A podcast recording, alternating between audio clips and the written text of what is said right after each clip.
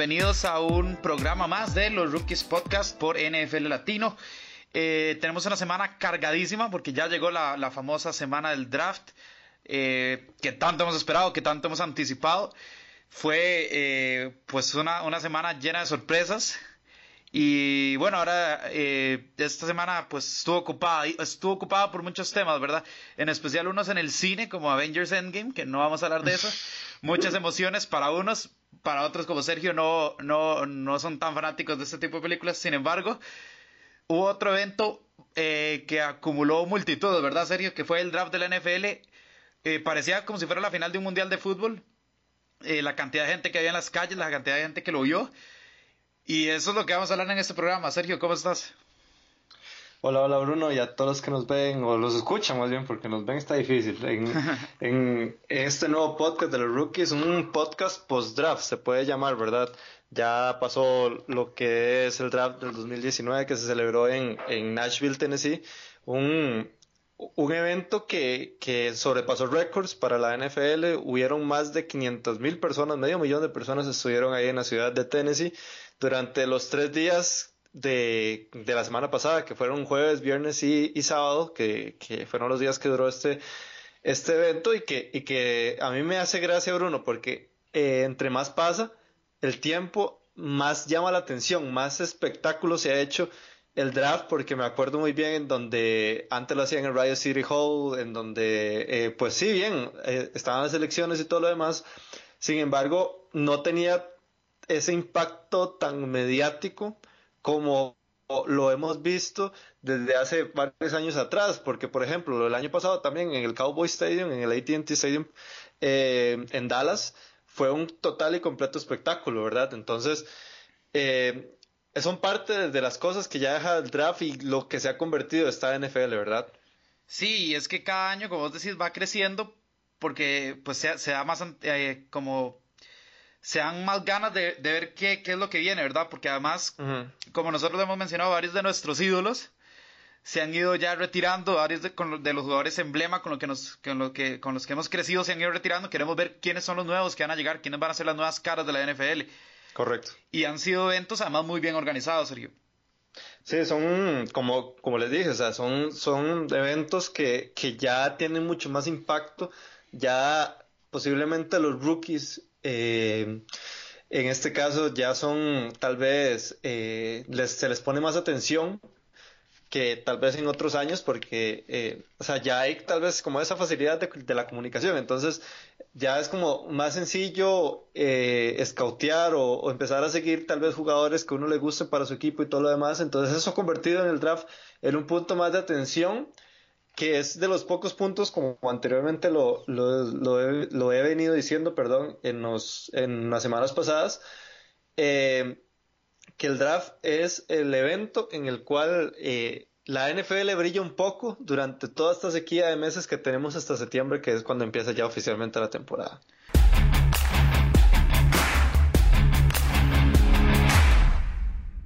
Totalmente, Sergio, pero Vamos a empezar no con no alguien todo es color de rosas. No, sí, exacto. Bueno, sí fue relacionado al draft, más o menos. vamos a ver si es color de rosas. Yo creo que sí, hasta cierto punto. Pero fue un tema que se venía hablando como paralelo al draft, una como correlación, como una consecuencia de lo que sucediera en el draft. ¿Verdad? Eh, ya vamos a hablar más a detalle de lo que es el draft. Kyler Murray al final sí fue drafteado por los Arizona Cardinals, pero esto eh, lleva a que los Cardinals tuvieran dos mariscales de campo seleccionados en primera ronda en los últimos dos años.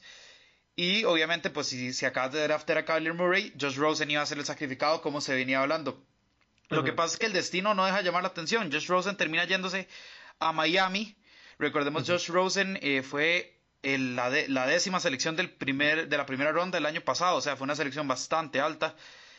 Eh, no tuvo ni las armas ni los pues ni las, ni las facilidades que tal vez otros, otros tuvieron para tener una buena primera temporada. Sin embargo, yo creo que nadie puede decir que Josh Rosen es un mal mariscal de campo, simplemente estuvo con, la espalda, eh, estuvo entre la espalda y la pared, ¿verdad? Ahora se va a ir a Miami, donde, bueno, tampoco es que han tenido un, un pasado reciente muy, muy brillante los, los Dolphins, pero nos lleva a la conclusión, a, una, a una nueva pregunta, ¿verdad? Josh Rosen no puede llegar a un, equipo y nada más ser como, ok, sí, voy a ser el quarterback de este equipo, sin, sin, sin polémica alguna. Llega donde había llegado eh, Ryan Fitzpatrick. Fitzpatrick que salió de los Tampa Bay Buccaneers precisamente porque había tenido una irregularidad entre si jugaba o no contra James Winston eh, allá en Tampa. Llega a Miami al parecer como ser ese, ese quarterback de transición, pero de un solo ahora, ante esa posibilidad, traen a Josh Rosen. ¿Qué va a pasar en Miami ahora? Es un tema complicado en Miami porque personalmente yo, Bruno, no, no esperaba este cambio de Josh Rosen a esta franquicia. Sabemos las intenciones que ellos tienen de, de escoger a, a Tua en el 2020. Además. Y que, y que este draft iba a ser más que todo como un draft para reforzar piezas importantes o puntos importantes en el campo que, que este equipo necesitaba. Eh, recordemos que Miami dio una segunda ronda por Joe Rosen, el, el, pick número 62 en el draft, por lo que sacrificabas un pick alto, además un pick que que para este equipo no era como muy recomendable eh, darlo de esa manera, sino escoger tal vez como eh, un jugador en otra posición.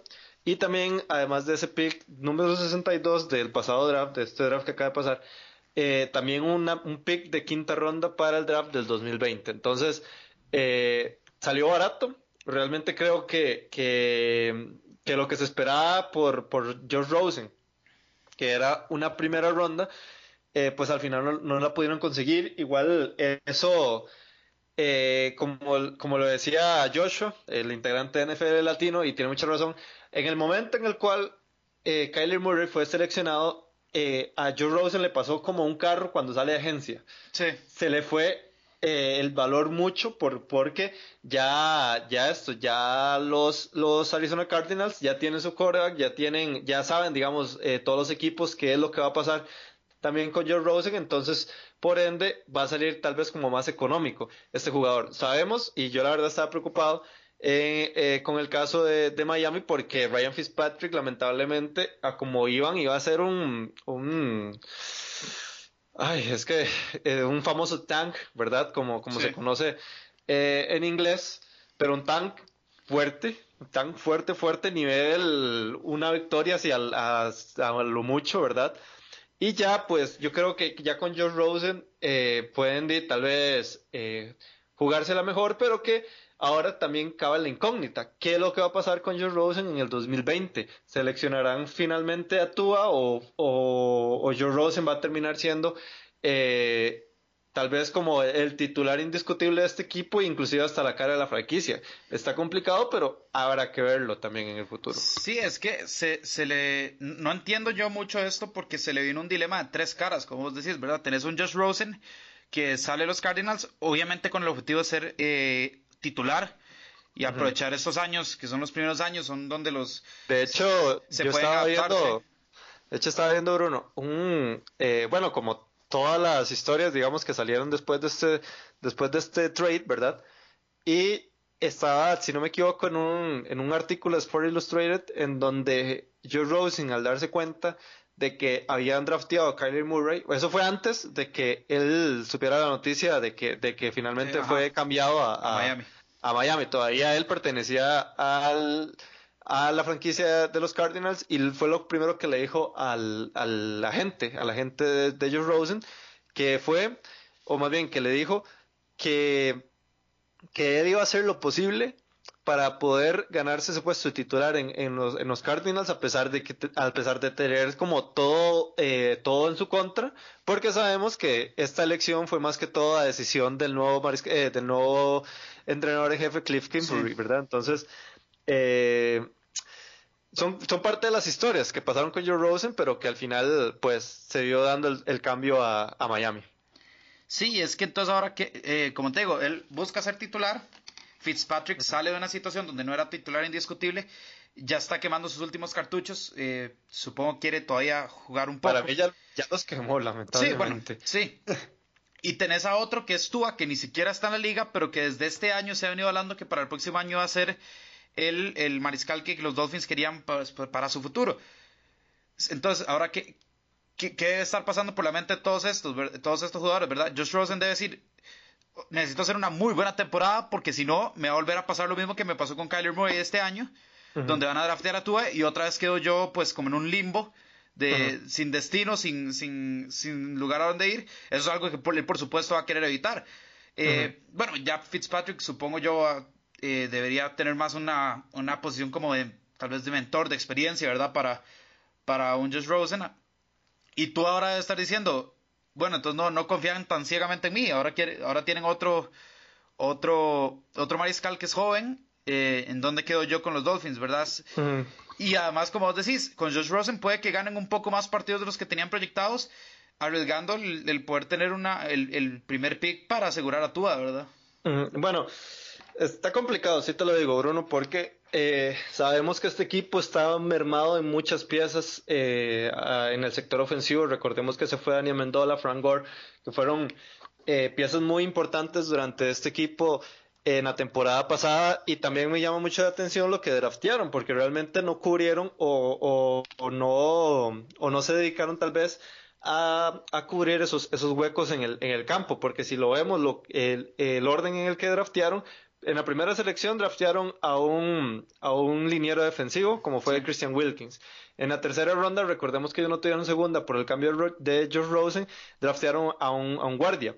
En la quinta ronda, draftearon a un linebacker. En la sexta, a un eh, tackle ofensivo. Y hasta en la séptima ronda, que sabemos que esas rondas realmente son para hacer o para llenar huecos en, ese, en esa plantilla, ahí fue donde draftearon a un fullback y a un running back. Entonces, es complicado la historia dice que cuando alguien es drafteado en la séptima ronda, realmente no hay muchas posibilidades de, llegar a un equipo titular en la NFL.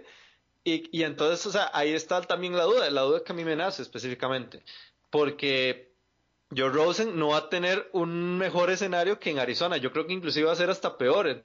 Entonces, eh, no terminó eh, bien parado el muchacho tampoco, ¿verdad? Entonces, también habrá que ver cómo, cómo superas esta adversidad. Creo que, como bien lo decís vos, va a, a, tal vez a mejorar sus números de producción de victorias esta franquicia, pero que igual va a seguir peleando por el primer pick en el draft. Sí, sí, sí, es, es, claro que Miami va a ser de los, de los, de los últimos, si no el peor récord de, la liga, ¿verdad? Bueno, eso esperan. E, eso deberían esperar, pero es que entonces no, no, eh, entiende esto de Josh Rosen que es, pues, que es un quarterback con proyección que en teoría lo, si lo traes es porque te, puede mejorar el equipo, ¿verdad? Y más que gastaron una segunda ronda por el muchacho, o sea, entonces era, era una era un movimiento en el cual también arriesgas tal vez un jugador que te que te rellene un campo que tal vez había también la necesidad. Yo estoy de acuerdo que eh, en, el, en el sector del coreback también hay un hay una necesidad bastante importante en este equipo, pero que, que la pudieron rellenar de otra manera. Sí, y es que como vos decís, eh, la mayoría de sus picks fueron hechos eh, en la zona defensiva, no para darle armas a Josh Rosen, además de que ya se le fueron armas a él, bueno, a, Miami, ¿verdad?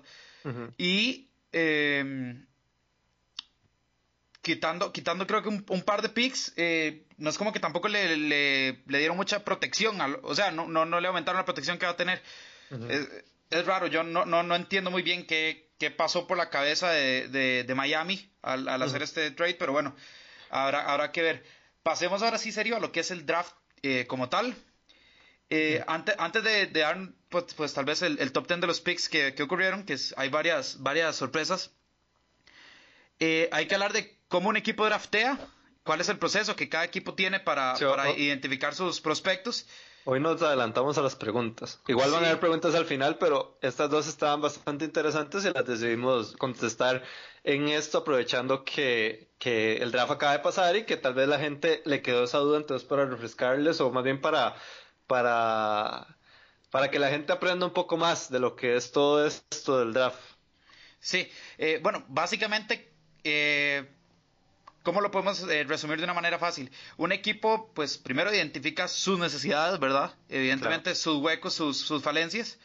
De ahí eh, manda a scouts, ¿verdad? Manda a, gente que, pues, se especializa en observar e identificar quiénes son los prospectos, cuál es el potencial, cuáles son las fortalezas y debilidades que, dicho prospecto tiene, pues como para dar una vista general de lo que puede llegar a ser, ¿verdad? Ya en la NFL él identifica a los jugadores que se adecúen a las, a las necesidades del equipo que lo manda, por ejemplo, vamos a ver si, si no sé, un equipo, pues, eh, aleatorio, ¿verdad? Si los 49ers necesitaran un quarterback, mandan un, un ojeador que eh, busque específicamente quarterbacks que se adecúen a las necesidades o a las, o a las exigencias que tal vez quiera tener. ofensivo del, del, equipo en ese caso. Exactamente. Ya una vez que el ojeador tienes, eh, porque usualmente no te va a traer solo uno, ¿verdad? Te va a traer una, una variedad.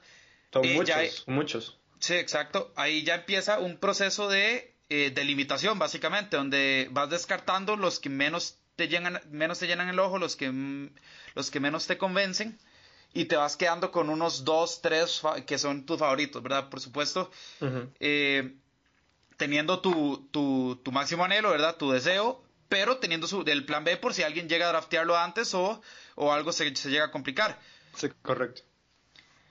Y de ahí, pues, eh, lo atamos con otra pregunta que también nos hicieron. ¿Qué pasa si el jugador es drafteado por un equipo a donde él no quiere ir? Eh, ahora, ahora lo hablamos antes eh, de, empezar el programa, Sergio, y vos me diste una respuesta bastante, bastante, pues, sincera, pero a la vez que es, bueno, decirlo si quieres. De, o sea, el problema es, en el draft, vos no tenés a dónde escoger, o sea, vos llegás y te selecciona el equipo que, que como bien lo decía Bruno, te scoutió y te y consideró que era la mejor arma en este caso, o de las, o, de las que estaban disponibles, perdón, y eh, finalmente llegas a ese equipo. Hay un, eh, hablando de esto, hay dos casos bastante interesantes en la NFL, pero también estos casos sucedieron con prospectos altos, con prospectos eh, que de hecho fueron rondas altas en, en, cada uno de los drafts, y fue con el caso de John Elway y un caso más reciente, el de Eli Manning. Voy con el de Eli Manning, que es como, como, les, como les dije, es el, caso más reciente de, todos estos que han, que han pasado y que es tal vez el que ha llamado más la atención. Y es que en el draft de 2004, la familia Manning, ustedes saben que, que esa familia es muy poderosa en la NFL, en ese momento ya tenía... Realeza del fútbol casi. correcto. Eh, tenían ya Peyton Manning en los Indianapolis Colts, ya se estaba sentando como una superestrella, tenía Archie Manning, que es el papá de tanto Eli Manning como de Peyton Manning, y también estaba un joven talento, un joven quarterback salido de, de Ole Miss que se llamaba Eli Manning. Eli Manning expresó días antes del draft que él no quería ir a la primera selección global de ese equipo, eh, de ese draft, perdón, eh, sí, del, draft de, ese año, que, que, eran los, los San Diego Chargers cuando estaban en San Diego, y que él quería ir a un mercado tal vez eh, más grande, a un mercado que llamara más la atención y que tal, tal vez le diera más, más apertura eh, mediática. Y al final los San Diego Chargers escogieron a Eli Manning en el primer pick, cosa que claramente a los a los a la familia Manning no le gustó. Y en y o sea y apenas lo escogieron eh, decidieron o más bien manifestaron que, que, ellos no iban a jugar para ese equipo y que él demandaba un cambio eh, con respecto a este a este a esta selección. Qué fue lo que pasó varios picks después, los, eh, los New York Giants seleccionaron a Philip Rivers y finalmente hicieron un cambio de Philip Rivers a San Diego en ese, en ese momento y a Eli Manning en, en, los Giants, que era el destino donde finalmente eh, ocurrió, o más bien eh, finalmente el destino donde Manning quería ir. Entonces eso, es lo que pasa, pero eso es un caso tal vez aislado, como les dije también en el caso de, de John Elway con los Colts y los, y los Broncos en su momento, que, que, son, que son jugadores tal vez que llamaron mucho la atención a nivel de medios y tal vez tienen como ese poder de, de, de, tal vez escoger al, al, equipo en donde ellos quieran ir, pero que también es un caso muy aislado, como bien les dije. Es complicado que, que, que este tipo de trades sucedan durante un draft y que, y que como al final les dije, eh, muchos de los, de los atletas que están ahí eh, prefieren o, lo expresan abiertamente. Mientras yo esté en la NFL, yo voy a estar feliz. Sí, Entonces, eso es, que, eso es lo que pasa. Sí, por eso es que además vos, eh, ves, por ejemplo, antes del draft, todos los equipos que estén interesados en vos se van a reunir con vos, ¿verdad? Mm. Van a, van a, pues hablar las cosas bien claras, en teoría se, se te dice si de verdad vas a ser drafteado, si eso es una posibilidad, si eh, se les da como un, un, nuevo, como una perspectiva del equipo para que ellos vean Correcto lo que va a pasar. Al final de cuentas, si un jugador es drafteado por un equipo y él eh, y no quiere jugar, eh, pocas veces puede pasar lo que pasó con Edway Manning, porque como vos decís, son jugadores que ya tienen una cierta influencia y son jugadores de picks altísimos que un equipo eh, no puede arriesgar a, a que simplemente no jueguen con vos.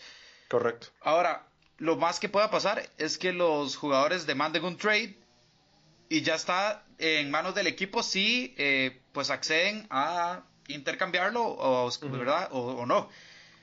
Pero, eh, como, bueno, como dije, básicamente eh, todos los equipos se reúnen con quienes tal vez quieran, a quienes quieran draftear. Y al final de cuentas, ellos, eh, los, pues los prospectos están cumpliendo el, sueño al ser drafteados de entrar a la NFL, ¿verdad? Eso es lo que ellos quieren. Después verán si siguen o no, si, si les gusta o no el mercado. Son pocos los que, puede, los que lleguen a dar este ese tipo de problemas como, como tal vez un Eli Manning lo dio. Y pues con esto eh, vamos a las primeras 10 selecciones, Sergio. Eh, selecciones que, bueno, la primera y segunda eran básicamente ya eh, casi que escritas en piedra, ¿verdad? ¿Quiénes iban a ser? Sí, correcto. Y evidentemente, bueno, Arizona, como ya lo mencionamos, seleccionó a Kyler Murray de em, como el nuevo mariscal de campo. Kyler Murray, que bueno, viene con ese, con ese box office, con ese factor box office, ¿verdad? Que bueno, Kyler Murray fue el, ganador del Heisman, entonces también viene, viene con un, un, potencial bastante alto. Eh, la gran incógnita de Kyler Murray al final de cuentas va a ser su, su tamaño, ¿verdad? Cómo se logra adaptar a, a, pues, a la NFL. Pero viene una muy buena escuela de, de de mariscales de campo y jugadores de fútbol eh, americano en general. Sí, como es el caso de Oklahoma. También tenemos la, segunda selección del draft, que es para mí el, mi jugador favorito de toda esta, de toda esta generación, eh, que fue el caso de, de, Nick Bosa, el hermano de Joe Bosa, el, el cazamariscales de campo de Los Ángeles Chargers, eh, que fue drafteado por los San Francisco 49ers y que ahora va a tener una línea defensiva de miedo ese equipo de San Francisco.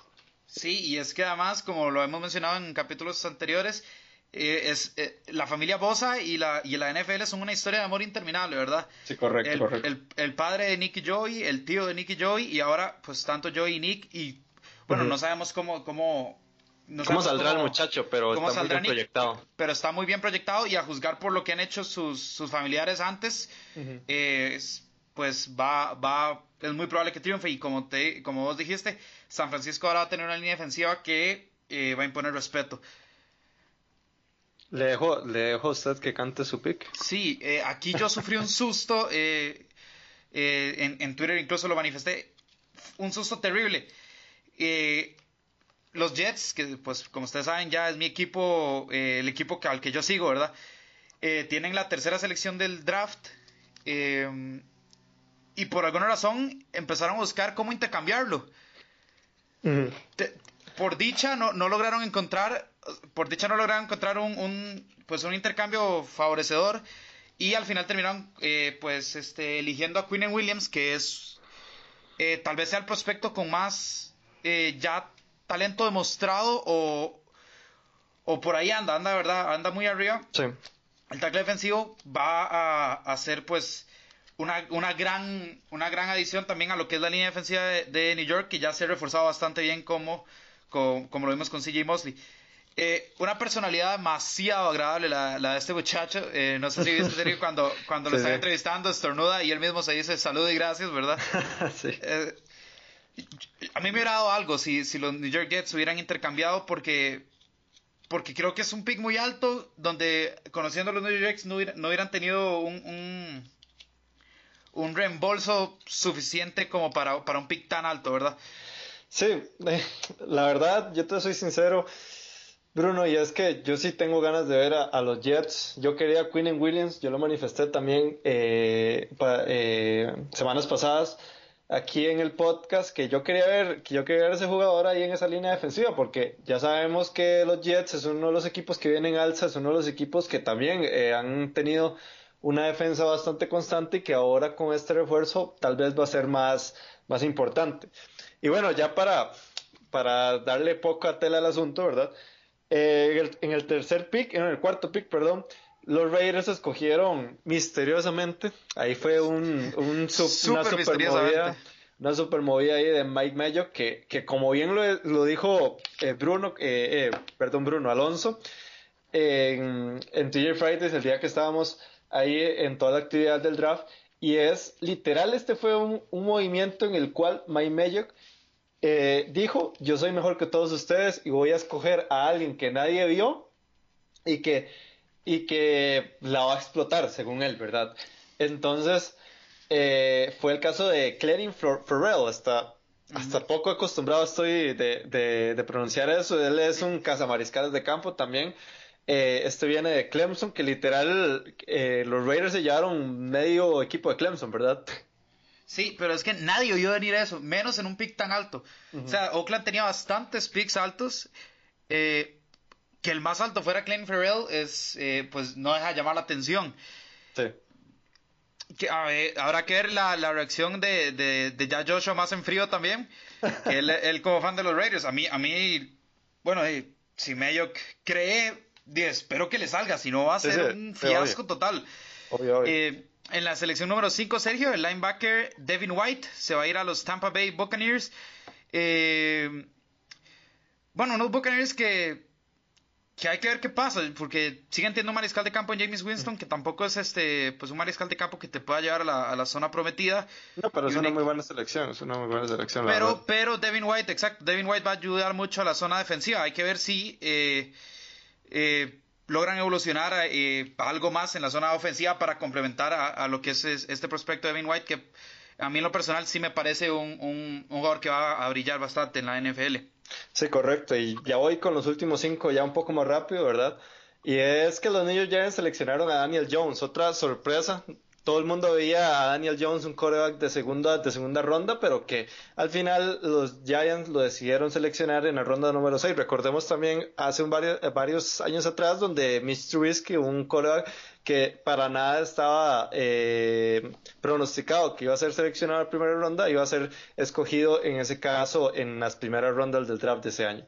También en la posición 7 los Jacksonville Jaguars seleccionaron también a Casa María College Josh Allen de Kentucky ese no es el Josh Allen de Buffalo, es otro Josh Allen, ¿verdad? y como dato curioso, en el mismo pick, el, mismo pick del año pasado, en el pick número 7, los Buffalo Bills escogieron a Josh Allen. este Josh Allen me emociona más que el otro, eso sí. Sí, sí, eso sí, este tiene eh, tal vez mucho potencial. Sí, sí, solo que eh, Va, a ser, va, a ser interesante un Jacksonville Buffalo en donde Josh Allen captura a Josh Allen, ¿verdad? va a ser un juego ahí bastante divertido de palabras. Con el pick número 8 tenemos a los Detroit Lions que seleccionaron a TJ Hawkinson, uno de los Tyrants, uno de mis Tyrants favoritos, uno de mis picks que yo esperaba que estuviera ahí en la primera ronda. Eh, bueno, en los, picks altos, con el pick 9, los Buffalo Bills escogieron al liniero defensivo Ed Oliver de Houston. Y por último, en el pick número 10, recordemos que ahí ese pick pertenecía a los Broncos y Pittsburgh hizo un cambio por este pick. Y ellos escogieron a Devin Bush, un linebacker de Michigan, un linebacker polémico por todas las acciones que hizo durante aquel juego de Michigan State, Michigan una rivalidad fuerte en la, en, bueno, en, el, en la NCAA. Correcto. Y que este, llega a un equipo que es, está tratando de, buscar un hueco ahí, eh, o más bien eh, quitar ese hueco. llenar ese hueco, correcto, de Ryan Shazier. Entonces, esas fueron las primeras 10 selecciones del draft. Un draft que estuvo también eh, en su mayoría defensivo, fue un draft totalmente defensivo y que a mí me dejó complacido, Bruno, no sé si a vos también. Sí, tuvimos de todo. Tuvimos eh, pues, cosas que se esperaban, cosas inesperadas. Eh, tenemos apuestas fuertes, como es un Clan como es un Daniel Jones, que bueno, ahorita vamos a hablar de eso. Y con esto, Sergio, pasamos a la sección de el GM.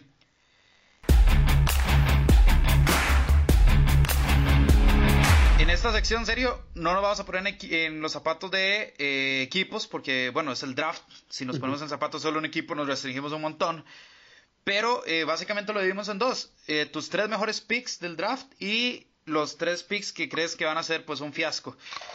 Dame tus tres mejores picks. Bueno, la verdad le eché mucha miel, como se conoce aquí en, Costa Rica, a Quinn Williams. Y es que a mí la verdad, me encanta este jugador, en serio, pero en serio no tienes ni idea, Bruno, lo que yo lo quiero ver en esa línea defensiva de, Nueva York intentando capturar a los, a los demás equipos y que va a ser, y, me, llamó mucho la atención porque, porque yo vi un comentario en Instagram, no me acuerdo de, de, la página oficial de los Jets, y una persona que puso que esa defensiva va a ser retirarse a Tom Brady. Así de altas las expectativas está ese, ese, esa defensa de los New York Jets. También tenemos a uno que para mí fue un, un steal, un robo total de este, de este draft, que bien por sus condiciones de salud tal vez, eh, no sé si será un problema en el futuro, pero que al final era un jugador que estaba inclusive en los mock draft allá arriba, allí en los primeros 10, y fue Montesuet. Montesuet, un, un mariscales que los cogió con el pick número 26 los Washington Redskins y que va a ser una dupla, o más bien un, una pieza fundamental en esa línea defensiva que también va a dar mucho miedo y que poco se, realmente se ha hablado de lo bien que hizo esa línea defensiva, eh, su, su trabajo el año pasado con los Washington Redskins y que ahora con esta incorporación, mucho ojo con, con Washington, ¿verdad? Y ya para terminar, este ya fue un pick de segunda ronda, un pick temprano de segunda ronda, pero que sigue siendo un pick de segunda ronda.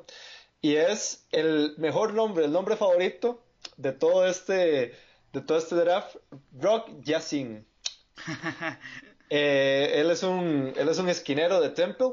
Los cogieron los Indianapolis Colts con su primer pick en todo el draft, el pick número 34, como, lo, como bien lo dije, de segunda ronda. Y que, eh, no sé, me, me, deja muy buen sabor de boca él, la verdad, mm, eh, medio lo, lo, investigué durante las semanas previas del draft y es un jugador que, que me llama mucho la atención y que eh, fue, un, fue un movimiento bastante inteligente estos Colts, que ya por sí es un equipo bastante armado. Así es, yo eh, comparto con vos, tengo a Quinn Williams, eh, me parece que es un jugador que va a aportar muchísimo, por eso de mi, mi mi terror, ¿verdad? Cuando, cuando se buscó un intercambio. Eh, serio, solo para complementar lo que ya vos dijiste con Ian Williams. Eh, tiene 21 años, o sea, es bastante joven. Eh, va, a cumplir 22, va a cumplir 22 eh, iniciando la temporada, pero es que el muchacho tuvo 45 tacleas y 8, 8 saqueos en la temporada pasada. Sí, que para un línea defensivo no es fácil realmente llegar a, a, saquear, a saquear un, bueno, capturar en este caso a un mariscal de campo y fue octavo en él en la votación del Heisman. Entonces estamos hablando que tuvo un muy buen año, viene con mucha proyección y eh, pues llega un equipo donde eh, pues va a tener también ayuda, ¿verdad? Para, para él poder también brillar. Después tengo a Devin Bush, que como vos dijiste es un, personaje un poco más polémico. Sin embargo, creo que eh, es anillo al dedo tanto a, a, la franquicia, a los Steelers, a lo que representa la franquicia de los Steelers, y también es anillo al dedo a las necesidades que tenían los Steelers, porque desde, pues, el lamentable episodio de Shazier eh, habían tenido ese hueco pues bastante, bastante grande. Y ahora con Devin Bush creo que van a tener un... Entre él y TJ Watt, que pues ya es, ya es diferente la cosa, ¿verdad? Ya es un escenario bastante más peligroso para quienes, para quienes los enfrenten. Me gusta mucho ese, trade que hizo Steelers eh, para, pues para adquirir a Devin Bush. Y por último, eh, tengo a Dwayne Haskins, eh, que tengo, tengo un poco de ira en cuanto que voy a descargar, pero más adelante en, los peores picks. Dwayne Haskins, que fue seleccionado por los Redskins, eh, muy, muy tarde para lo que yo esperaba, ¿verdad? Fue seleccionado un poco más tarde de lo que yo esperaba.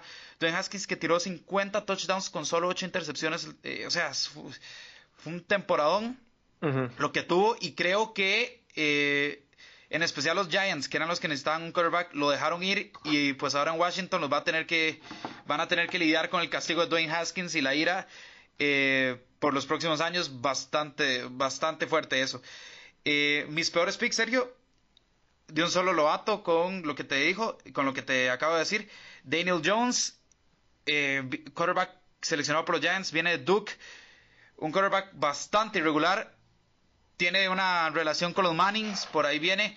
Ahora, si vos me decís, tiene más potencial de ser un Eli Manning que un Peyton Manning. Y bueno, ustedes saben que yo no soy el, fanático más, más grande que hay de Eli Manning. Es un mariscal que ha, liderado en intercepciones varias veces la liga. Que, que sí, sí tiene dos anillos, pero son dos anillos ganados los dos bajo circunstancias de suerte y chiripa más que, más que pues de, de, él, talento, sí, que él, que él llegue a tener. Y haber dejado pasar a Dwayne Haskins para traer a un Daniel Jones que ni siquiera debería estar en la primera ronda, porque hubiera entendido que hubieran, en lugar de Dwayne Haskins, hubieran querido pues traerse a un, a un Drew Lock, ¿me entendés? Pero un Daniel Jones que con costos debería estar en una primera ronda, menos en un top 10, eh, me, parece, me parece un absoluto fiasco. Y bueno, eh, los Giants que, que ahora liden con eso y con enfrentar a Dwayne Haskins dos veces al año por el resto de sus vidas. Eh, este que tengo siguiente, no sé, no sé cómo van a reaccionar ustedes. Eh, yo tengo a Kyler Murray, no por Kyler Murray, sino porque siento que las necesidades de Arizona iban más allá de un quarterback. No sé si me explico. Yo siento que Kyler Murray vaya a ser un mal eh, mariscal de campo, de hecho le veo bastante futuro. Simplemente para las necesidades que tiene Arizona, para tener el, primer pick de todo este draft, eh, no siento que Kyler Murray hubiera sido el indicado. Y por último tengo a Tyrus Howard, que que fue seleccionado en la, en la posición número 23, si no me equivoco, eh, que incluso los mismos scouts decían, hemos, hemos buscado, o sea, teníamos toda esta información, nadie vio a Tyrus Howard, tal vez, tal vez nos dé, nos dé buenos, no nos, eh, perdón, buenos, buenos momentos, tal vez sea, sea talentoso, nadie sabe mucho de él y creo que fue muy alta la selección. Entonces, tal, tal vez no es por él, sino por, por el momento. Igual, eh, por el momento en el que fue seleccionado, muy alto para mí. Bueno, yo voy con los míos y, lo tenía segundo, pero voy a empezar con este primero y voy a sorprender también a todos. Y para mí, uno de los peores picks, porque no voy a decir que es el peor, y aquí voy a ir un poco con polémica. Para mí, eh, eh, en mi primera lista, en mi lista personal es Dwayne Haskins. Para mí, o sea, yo veo ese coreback y en serio, yo lo primero que se me viene a la mente es a Jamarcus Russell. Es un Jamarcus Russell 2.0, ese, ese, ese coreback en Dwayne Haskins. O sea, yo estaba viendo el post-draft, digamos, el, el programa post-draft, en donde empezaron a, entrevistar a los principales picks de, de la primera ronda. O sea, ¿cómo vas a contratar a un coreback que tiene papá? Que se ve como si fuera ya casi un liniero como, como, o más bien un Tyren, o sea, es un coreback que primero es muy lento, cierto que tiene un buen brazo, pero que lamentablemente en este equipo, eh, em, o sea, a veces hay que, hay que correr, o sea, yo estoy de acuerdo que, que, que, que no era tan mala esa línea ofensiva de, Washington, pero tampoco era las mejores, o sea, de vez en cuando hay que correr ahí en ese equipo y que, y que inclusive por eso fue que sucedió lo de Alex Smith, ¿verdad? Eh, primero, es un coreback muy lento. Es un coreback que ya lo vimos con su aspecto físico, con lo pesado que está. O sea, ya vimos que es un, que es un coreback que al menos de que no cuide esa, esa parte física, va a ser un coreback que, que se va a poner más, o sea, que exactamente y que, y que va a mermar sus posibilidades, estamos de acuerdo. O sea, Ben Roethlisberger ha sido un gran coreback y, vea cómo, y veamos cómo está. O sea, tampoco es un, un coreback super atlético y todo lo demás, pero que eh, creo que eh, la, la, línea, digamos, de los corebacks en este momento ya son corebacks más, eh, más, más movibles, ¿verdad? Que se muevan ahí, que salgan de la, de la bolsa de protección y todo lo demás. Y claramente Dwayne Haskins no, la, no es eh, o, más bien es la excepción a ese, a ese tema. Siento, es que es, complicado, es complicado. La verdad a mí Dwayne Haskins desde el puro principio no me gustó. Lo veía en, en, en los Giants. Espero que, sí, pues me equivoque, que, que o sea, que, que pueda rendir en, en, los Redskins, pero que, pero que lamentablemente, o sea, es un, es un, es un coreback que va para todo hacer un boss, un, uno de esos que quedan ahí en el olvido. Porque la verdad no veo, no veo, no veo cómo ese, cómo, cómo Don Haskins va, va a triunfar en la NFL. Realmente Pero, esa, es mi opinión. ¿le, ¿le, ves más futuro a Dwayne Haskins o a un Daniel Jones? Eh, no, es que ya voy para eso. Esa era mi segunda. Y ya, ah. ya, y ya que lo dijiste, me voy a adelantar. La segunda selección mía en ese, en ese, en esa en ese orden eh, va Daniel Jones, claramente. O sea, es un coreback en el cual está proyectado para segunda ronda. Es un coreback que lo tomaron muy, muy alto. Es un, es un coreback que, que, bien como bien vos lo dijiste. Es un coreback que tiene conexiones ahí con los Mannings, entonces no creo, o sea, o más bien ya vemos por dónde fue el asunto, ¿verdad? Para escoger esa selección. Y que, que, lamentablemente es un equipo que, que sí, que también este, se les fue Odell Beckham Jr., que pues bueno, trajeron a Golden Tate, pero que, eh, que es un equipo que, que, en realidad necesita un coreback rápido y que yo no veo que Daniel Jones sea el coreback franquicia de ese equipo.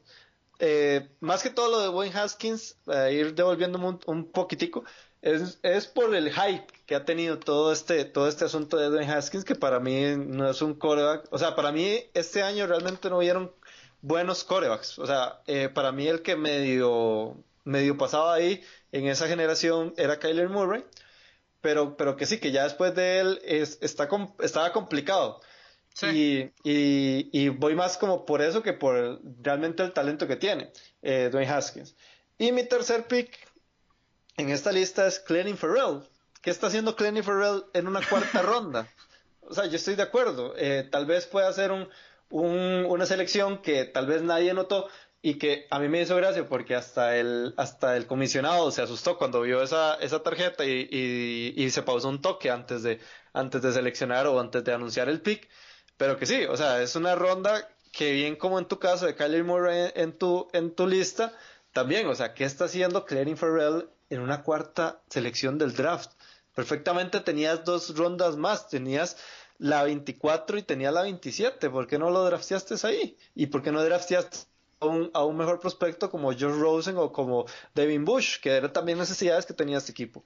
Entonces, ahí estoy totalmente de acuerdo. Eh, teniendo todo, básicamente, para. Sí, todavía tenías más ¿Por qué no un Josh Allen? ¿Por qué no un, Sí, sí, tenía, tenía mucha, mucha gente más que un Glenn Es pero es lo que vos dijiste, es un Mike May tratándole de decir a la liga, yo soy más inteligente que ustedes, pero le puede salir tan mal, tan mal a Mike Mayo que eso. Sí, correcto, correcto. Sí. Y entonces, eh, bueno, qué, irónico, ¿verdad? Yo, yo tengo a Dwayne Haskins como el tercer mejor pick, vos como el primer peor pick. vamos, vamos a ver.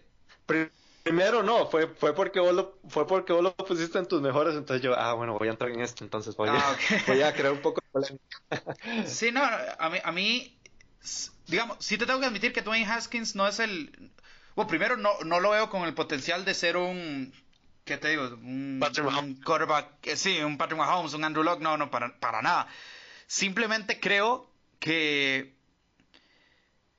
que bueno, que era el segundo mejor mariscal de campo de, este, de esta clase, ¿verdad? Tampoco, como vos decís, no, no, es una muy brillante en eso. No mm. teníamos un Sam Darnold, un Baker Mayfield, ¿verdad? Eh, pero, pero es que Daniel Jones Wow. Eh, los Giants. Ahí, creo que unánimamente estamos eh, a favor de que Daniel Jones esté en todas las listas de los peores picks del draft de este año. Imagínate dejar ir a Odell Beckham Jr.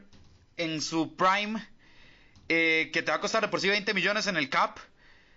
Traer a, gente que realmente no. Uh, o sea, que, el trade no, no sea beneficioso para vos y que ese pueda que no sea tu peor error en el, en el off-season. Que todavía traer a Daniel Jones sea un peor. Eso Yo tengo un problema con los equipos de New York, no solo en no solo en el fútbol americano, digamos. Veo la NBA y los Knicks, o sea, me decepcionan terriblemente y eso que no voy con ellos. Sí, sí. Y, y los Giants, bueno, los Jets durante mucho tiempo han me han dado mucho, mucho dolor de cabeza y ahora los Giants vienen con esto. No sé qué pasa en New York, nadie, nadie entiende, ¿verdad? Pero, pero bueno, con esto pasamos a, a nuestra última sección, Sergio, a nuestro QA, ¿verdad? Las preguntas que ustedes nos hacen.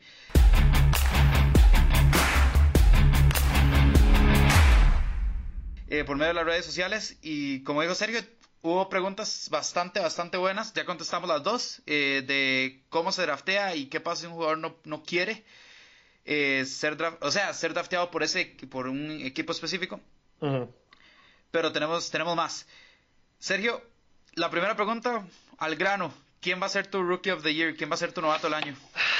Bueno, recordemos que eh, existe un rookie ofensivo, un rookie defensivo en, en, en, esos premios, ¿verdad?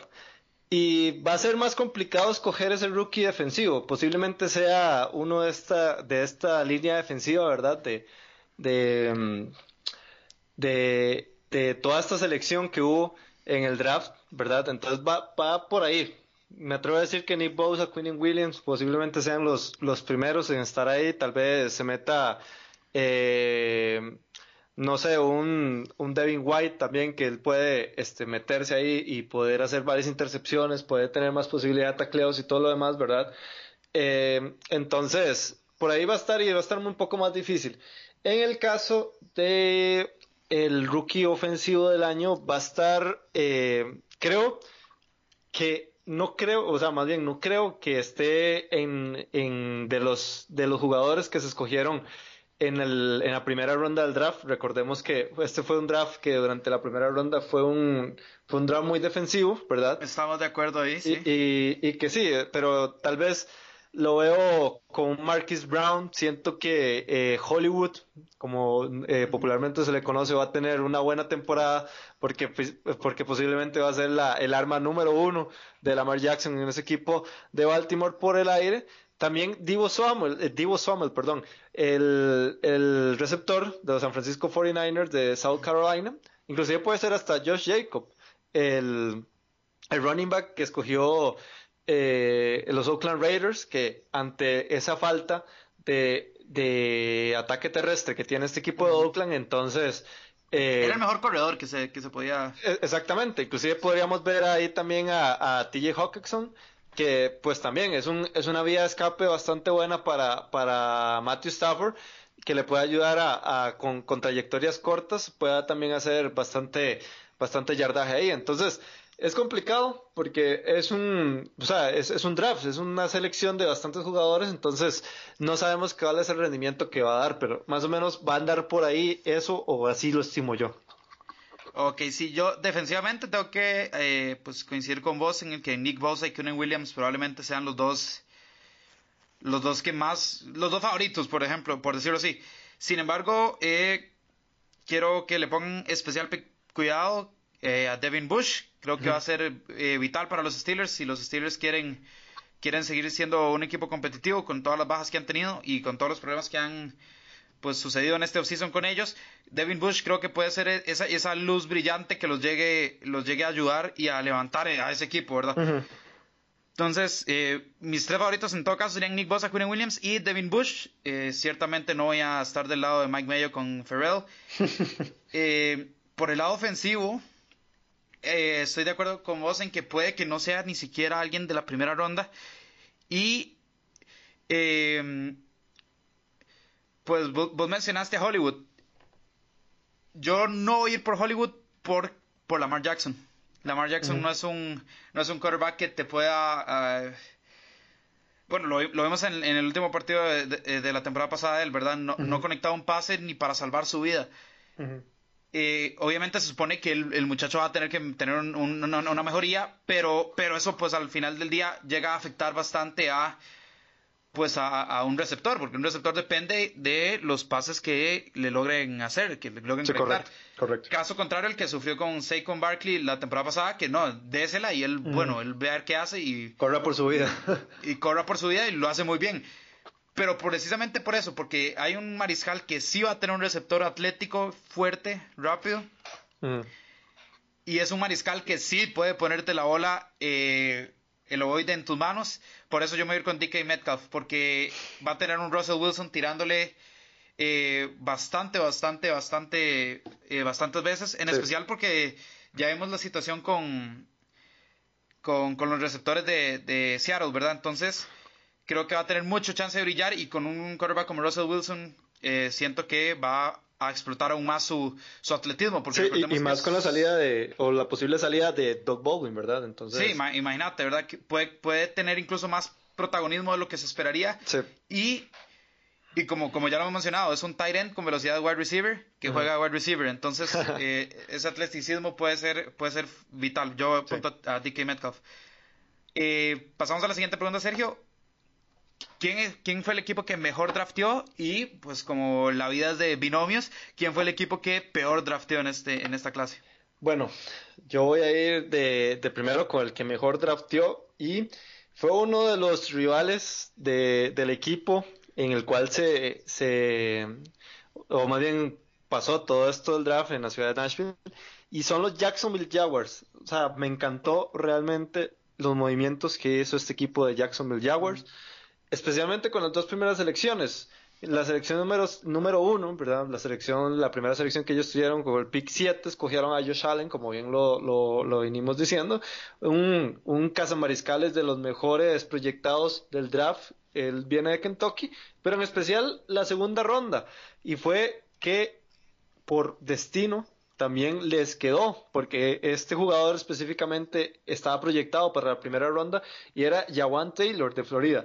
Este, este tackle ofensivo pues le va a dar bastante eh, protección, o sea, va a intentar darle protección eh, a tanto a Nick Foles y tratar de abrirle espacios a Leonard Fournette, que posiblemente sean los eh, las piezas principales en este ataque ofensivo de, de, de Jacksonville. También tenemos en la ronda 3 a Josh Oliver, un Tyrant que también está bien proyectado. también en la posición, esa misma ronda 3, en el pick número 98, Quincy Williams. Ese es Quincy Williams, pero paqueteado. ¿ves? O sea, eh, este es linebacker, este es de Murray State. Y ya los demás, un running back, un quarterback y un, eh, una línea defensiva dentro de las rondas entre las 5 y las 7. Esos tal vez no tienen tanto, tanta cabida, pero que también pueden montarse en un, en un, en un este, en un espacio en ese equipo. Y lo que me gusta es las elecciones, porque son selecciones en las cuales este equipo todavía mantiene gran parte de su defensiva, que es una defensiva que sabemos que es una, una defensiva que se puede tornar muy peligrosa eh, eh, si la, o sea, si no la logran controlar, ¿verdad? Y también un, un pick que le va a ayudar bastante a esa protección a, eh, a Nick Foles, que es la nueva pieza de este equipo.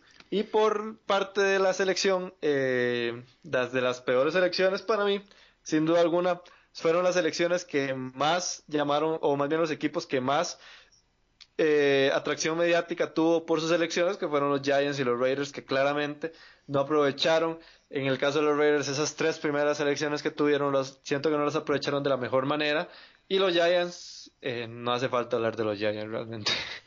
Eh, sí, totalmente. Me llama la atención que pusieras a Jacksonville, pero es que sí, son, es un equipo que eh, fortaleció su defensa, la cual ya sabemos que puede ser muy fuerte, y le dio protección a su nuevo mariscal, al que sí, pues le tienen más fe que a, que a lo que llegaron a tenerle a Blake Bortles, ¿verdad? Eh, me parece que fue más fe a, Nick Foles. sí, claro. Eh, creo que Jacksonville identificó bien sus necesidades y por ende eh, logró, logró hacer un draft bastante, bastante completo. Mm. Eh, yo tengo a, a, New England. Creo que, sí, creo que ah, sabemos que New England nunca va a ir a, a, draftear pues jugadores que pues nunca va a tener picks altos porque siempre están luchando por el título, ¿verdad? por, el, por el Lombardi. Eh, pero creo que sus necesidades están bien cubiertas. Tienen a Enkil Harry, que fue su primera selección, en la última, la primera ronda, que es un wide receiver. Ya, ya ahí tienen un receptor eh, para sustituir lo que puede hacer Chris Hogan.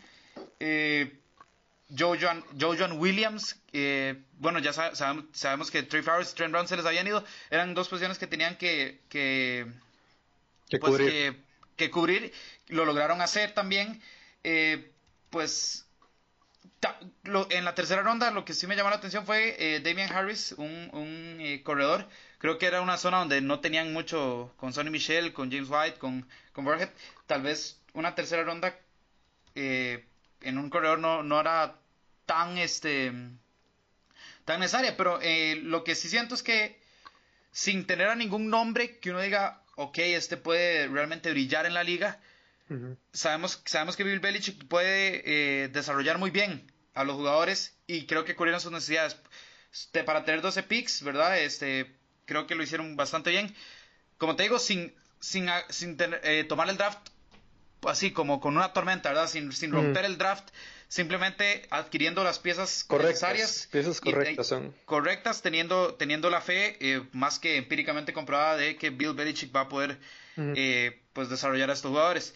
Y el peor draft, eh, no hay duda alguna para mí. Eh, si bien Oakland quiso dar pelea, para mí lo de, lo de los New York Giants es otra vez es, un desastre. Es complicado, es complicado ese equipo de los Giants. Y sí, con respecto a los, a los Patriotas, me llamó mucho la atención esa primera selección que tuvieron en el draft. Y es que los, los New England Patriots no acostumbran a draftear este tipo de jugadores en, en las primeras rondas. Vamos a ver, ahí vamos a tener la esperanza a Kill Harris.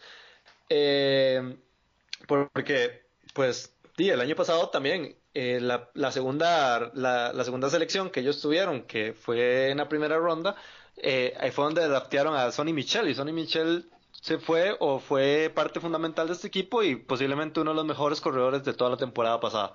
Entonces, eh, como bien vos lo decís, creo que ellos hicieron un, un draft correcto, un draft en donde supieron aprovechar este, bastante eh, los picks que tenían y que, y que, y que, como bien vos lo decías, sin romper el draft, eh, lograron eh, tal vez llenar esos, esos, esos huecos bastante importantes que tenía el equipo. Aquí, antes de pasar a la siguiente pregunta, hay un poco, o sea, hay un poquito ya rápido, una mención honorífica a Seattle. Me llamó mucho la atención lo que hizo con tan pocos picks y que al final eh, los trataron de, de, expandir lo más que se pudiera y que al final lograron eh, pues encontrar buenas, buenas piezas en este draft y que también les va a ayudar bastante para que un equipo que, que también necesita eh, un recambio ya en varias posiciones, más con la salida también de Frank Clark eh, la semana pasada. Sí, no, de Seattle sí, mención honorífica, tenés razón. Y bueno, ya, Sergio, rápidamente, eh, la última pregunta, se nos acaba el tiempo. Sí. ¿Qué equipo que no, no brilló la temporada pasada, por no decir que, que le fue mal, porque no todos los que no fueron a postemporada les fue realmente mal. Pero ¿qué equipo que no fue a postemporada crees que, bueno, juzgándolo por sus movimientos en este draft y en free agency, eh, puede dar ese salto, llegar a postemporada o incluso apostar más alto?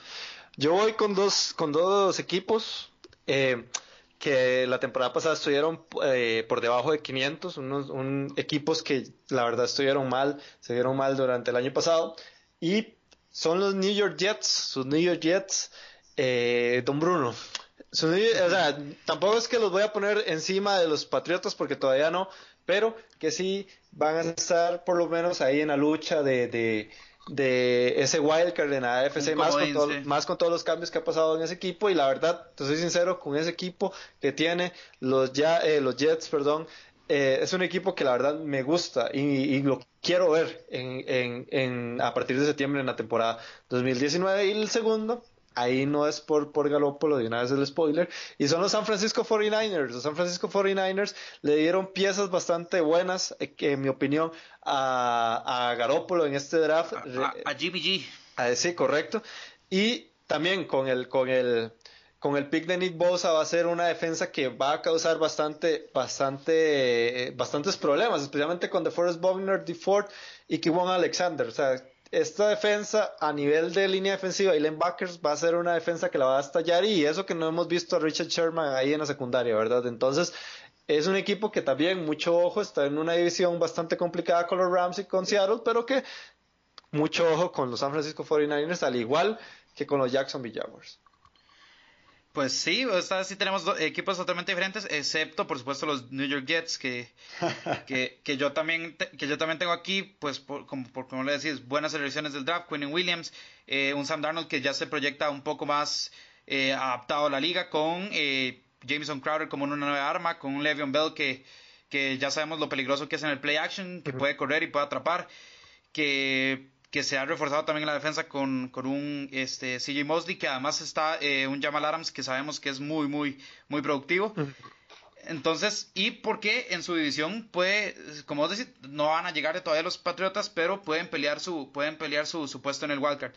Y por supuesto lo que es eh, eh, los Cleveland Browns, más obviamente por lo que han hecho en el, en el free agency que por lo que hicieron en, en el draft. Pero los Cleveland Browns eh, ahorita apuntan a ser pues un equipo hasta, algunos dirían candidato. Entonces, Williams, la selección de, de los Browns Williams, sí. en la segunda en la segunda ronda dijo, que, para el Super Bowl, ¿verdad? Greedy Williams, que es un esquinero que eh, yo lo mencioné la, semana pasada, es un esquinero que me llama mucho la atención. Y bueno, el muchacho no, no está corto en, confianza. Sí, sí. Con esto terminamos la edición especial de los rookies eh, sobre el draft. Creo que podemos seguir hablando de esto todo el día, pero bueno, no, no, no hay tanto tiempo, ¿verdad? Sergio, unas últimas impresiones de qué te dejó este draft y ahora sí, ya con todos los equipos armados para lo que viene en la temporada.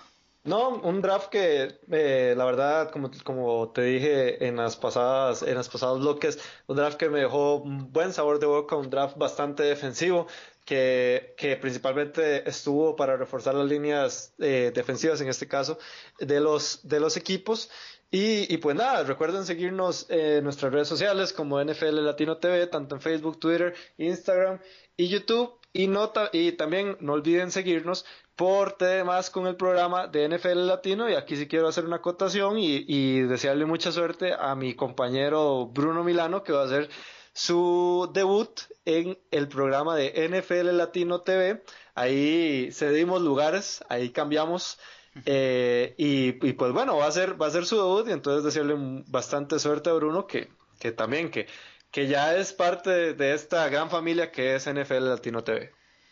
No, muchas gracias Sergio y bueno, como mencionaste, en YouTube vamos a estar eh, esta semana bastante activos, obviamente tienen el programa, eh, vas a, a salir el, el, tributo a Marshawn Lynch que se ha retirado, esperamos estar así permanentemente, si no el tributo pues va a quedar un poco poco raro. Eh, y, y, no, pues sí, nos, vemos. Estamos, pues, revisen también las redes sociales por si algo se les ha escapado del draft. Eh, ha habido una cobertura impresionante realmente. Eh, con, bueno, incluso si, si nos fijan en Twitter hay un hilo con todo, todo lo que sucedió en el draft, todos los equipos, todos lo, eh, los movimientos en casa de apuestas. realmente algo impresionante lo que ha hecho el equipo de NFL Latino. Y eh, pues que nos sigan, nos sigan apoyando aquí en los rookies también, que pues la semana pasada, eh, la próxima semana también vamos a, vamos a estar ya con, con conclusiones más en frío, ¿verdad? De lo que fue el draft. sí, sí, claro, Bruno.